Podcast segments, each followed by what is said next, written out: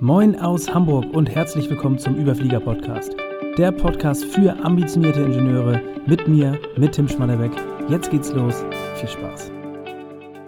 Herzlich willkommen zu Podcast Folge Nummer 120 Skill Stacking. Warum Generalisten langfristig gefragter und erfolgreicher sind. Ja, ich würde selbst sagen, zuallererst, äh, ich kann mich hier outen. Ich bin auf jeden Fall ein ganz klarer Generalist bin ich schon mein ganzes Leben lang gewesen und ähm, wir arbeiten im Mentoring auch mit sehr vielen Generalisten zusammen, auch mit vielen Personen, die sich als solche sehen, mit ganz vielen Wirtschaftsingenieuren und Wirtschaftsingenieurinnen. Ähm, und gerade diese Woche habe ich da tatsächlich mit jemandem telefoniert, der auch äh, gesagt hat, ist ähm, Background Wirtschaftsingenieur oder Wirtschaftsingenieurwesen studiert und hat so diesen Wortlaut gesagt, das Ganze ist Fluch und Segen zugleich.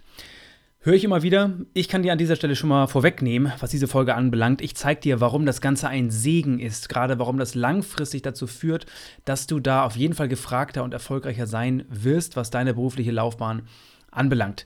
Da habe ich einige Themen mitgebracht und ich möchte starten mit dem ganzen Thema so Mythos-Spezialisierung. Und ähm, um beruflich erfolgreicher zu sein, muss man sich spezialisieren und eine Fähigkeit bis zur Perfektion beherrschen.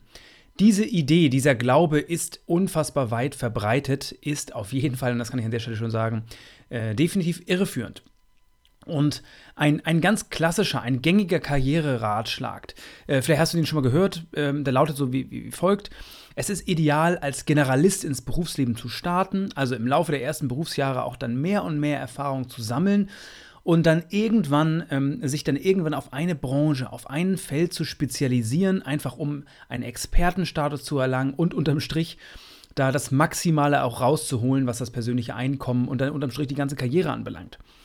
Und da kann ich nur sagen, definitiv, es stimmt, dass es gut ist, ein Generalist zu sein, aber man muss damit nicht unbedingt anfangen. Viel wichtiger ist, dass man als solches endet oder als solcher endet. Also Ziel und Zweck der gesamten Karriere oder der, das ist auf jeden Fall, dass du Generalist wirst. Wenn du es heute noch nicht bist, ist es das Ziel. Ähm, und wenn du es heute bist, überhaupt kein Problem. Oder wenn du dich als, auch als solches siehst, gar kein Thema, weil das sollte Ziel deiner beruflichen Laufbahn sein. Warum ist es so wertvoll, ein Generalist zu sein? Und da komme ich jetzt zu dem Thema, ähm, auch zur Headline dieser ganzen Podcast-Folge, und zwar das, das Wording Skill Stacking.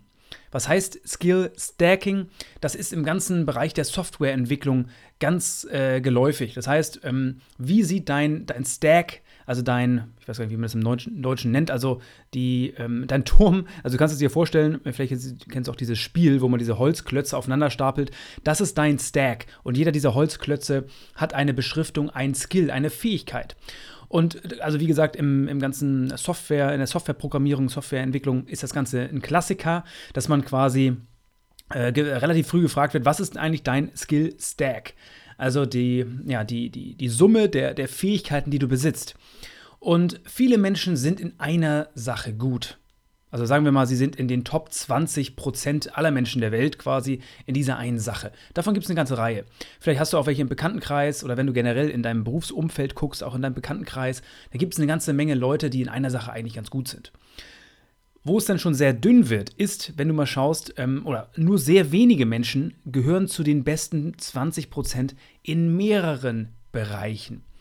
Das heißt, klar, viele Leute sind in einer Sache wirklich gut, aber welche Person, also wie viele Personen sind wirklich in zwei, drei, vier oder fünf Dingen wirklich gut? Da wird das Ganze schon deutlich dünner.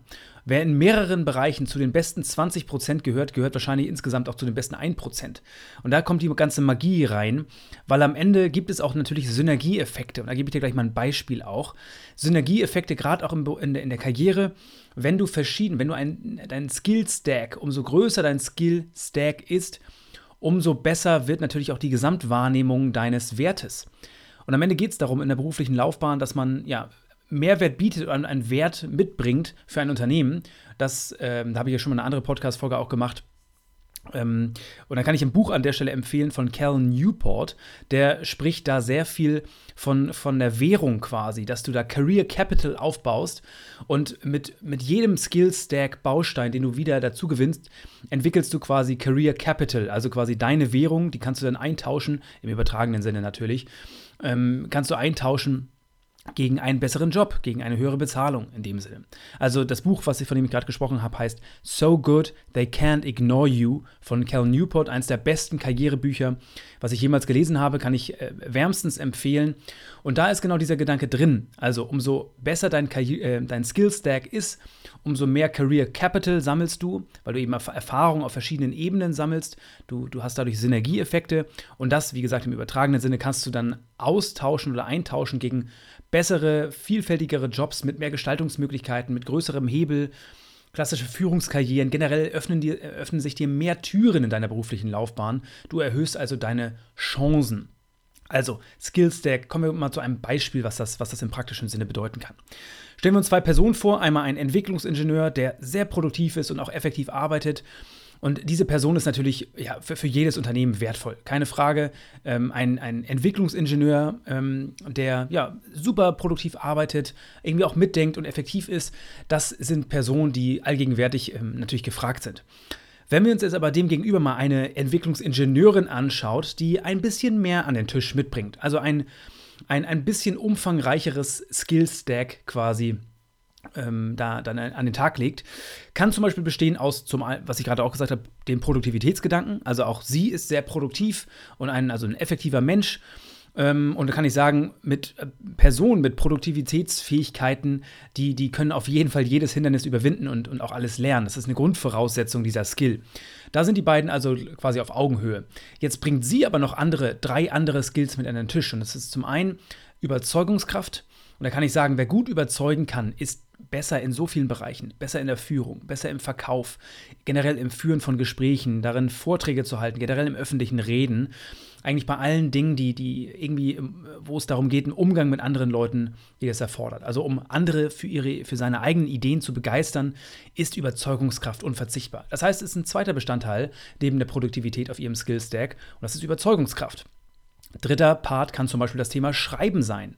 Also die Fähigkeit, die eigenen Gedanken in Worte zu fassen, erleichtert einem enorm die Arbeit. Ich spreche da aus eigener Erfahrung, gerade im Rahmen der Selbstständigkeit. Ähm, durch die ganzen LinkedIn-Beiträge und Newsletter, die ich geschrieben habe, habe ich meinen Skill, meinen Schreibskill enorm verbessert. Dadurch kann ich viel klarer mich ausdrücken, kommunizieren. Ist auf jeden Fall ein, ein sehr wertvoll, auch ein sehr wertvoller Metaskill tatsächlich. Und wenn das jetzt zum Beispiel ein dritter Bestandteil ist bei ihr auf dem Stack, macht sie das auch deutlich wertvoller. Und der, der vierte Bestandteil zum Beispiel kann sein das Thema Psychologie. Also ein grundlegendes Verständnis dafür, warum wir als Menschen tun, was wir tun. Das kann auf jeden Fall dabei helfen, uns selbst und natürlich auch andere Menschen zu verstehen. Und auch da wichtig, um diesen Skill aufzubauen, brauchst du kein Psychologe werden oder auch irgendwie Therapeut. Das ist eine Fähigkeit, ähm, die, die als solches einfach grundlegend wichtig ist. Da ist auch viel zu häufig dieser Grundgedanke, ja, warum soll ich schreiben lernen? Ich will doch kein Schriftsteller werden. Warum soll ich Psychologie lernen? Ich, ich, äh, ich will doch gar kein Psychologe werden. Oder warum sollte ich jetzt irgendwie besonders über, gut überzeugen können? Ich will doch gar nicht im Vertrieb arbeiten. Und das ist eben genau der Denkfehler. Das heißt, wenn du einmal diesen Entwicklungsingenieur auf der einen Seite hast, der ist super smart in, im fachlichen Ge Gebiet und auch super produktiv, dann ist das schon nicht schlecht. Aber auf der anderen Seite diese Entwicklungsingenieurin, von der ich gerade gesprochen habe, mit diesem deutlich umfangreicheren Skill-Stack, mit den anderen Metaskills, die im ersten Moment vielleicht nicht unbedingt ja, den Anschein machen, als, diese, äh, als dass diese, diese drei, vier Skills besonderen Mehrwert bieten, da kann ich sagen, in der Synergie, im Ganzeffekt ist, ist diese Person deutlich, deutlich wertvoller für das Unternehmen, deutlich besser geeignet ähm, für Beförderung, für anspruchsvolle Aufgaben, wie gesagt, für Gestalterrollen, für Führungsrollen, sogar auch höhere Führungspositionen und dergleichen da, da reinzugehen. Also wer in vier oder auch in mehr Bereichen besser ist als 80 Prozent aller anderen Menschen, der wird auf jeden Fall erfolgreicher sein als 99,9 Prozent. Das ist natürlich alles nur Daumenwerte. Aber zum Verständnis, ich hoffe, das ist einigermaßen klar geworden jetzt aus diesem Bild, warum es so wertvoll sein kann, langfristig sein Skill-Stack aufzubauen. Und das, äh, das steckt natürlich hinter, dass man ja nicht sich auf einen einzigen Bereich fokussiert und da absoluter Spezialist, Spezialist und Experte wird, sondern es kann super wertvoll sein, quasi 80 Prozent äh, zu durchdringen, ein Thema zu 80 Prozent zu durchdringen und dann zum nächsten Thema zu gehen und das zu meistern und dadurch quasi seinen, seinen Skill-Stack aufzubauen. Und genau das ist es, warum Generalisten so unfassbar wertvoll sind. Wenn du in höhere Führungsetagen schaust, wenn du in, ähm, in, die, in die Riege der Unternehmenslenker, in Managementpositionen, auch in die Geschäftsführung schaust, dann wirst du Leute finden, die ein ultra breites Skillstack haben, also einen sehr oder einen so, sehr hohen Turm, wenn wir wieder in diesem, in diesem Holzturm denken.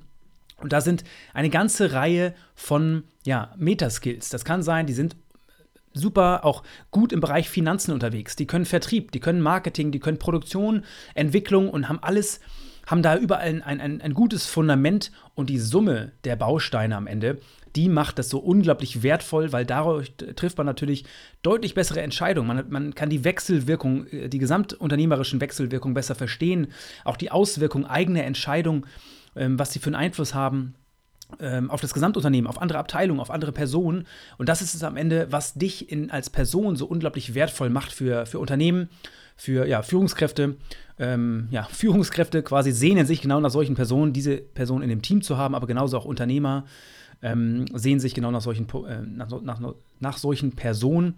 Und äh, ich sag mal auch so, Unternehmen brauchen solche Leute, weil das sind die Personen, die die besten Unternehmer, die besten Ge Geschäftsführer ausmachen ähm, mit einem hohen Skill-Stack und dadurch eben ganzheitlich denken und ähm, ganzheitlich an diese ganze G Geschichte rangehen.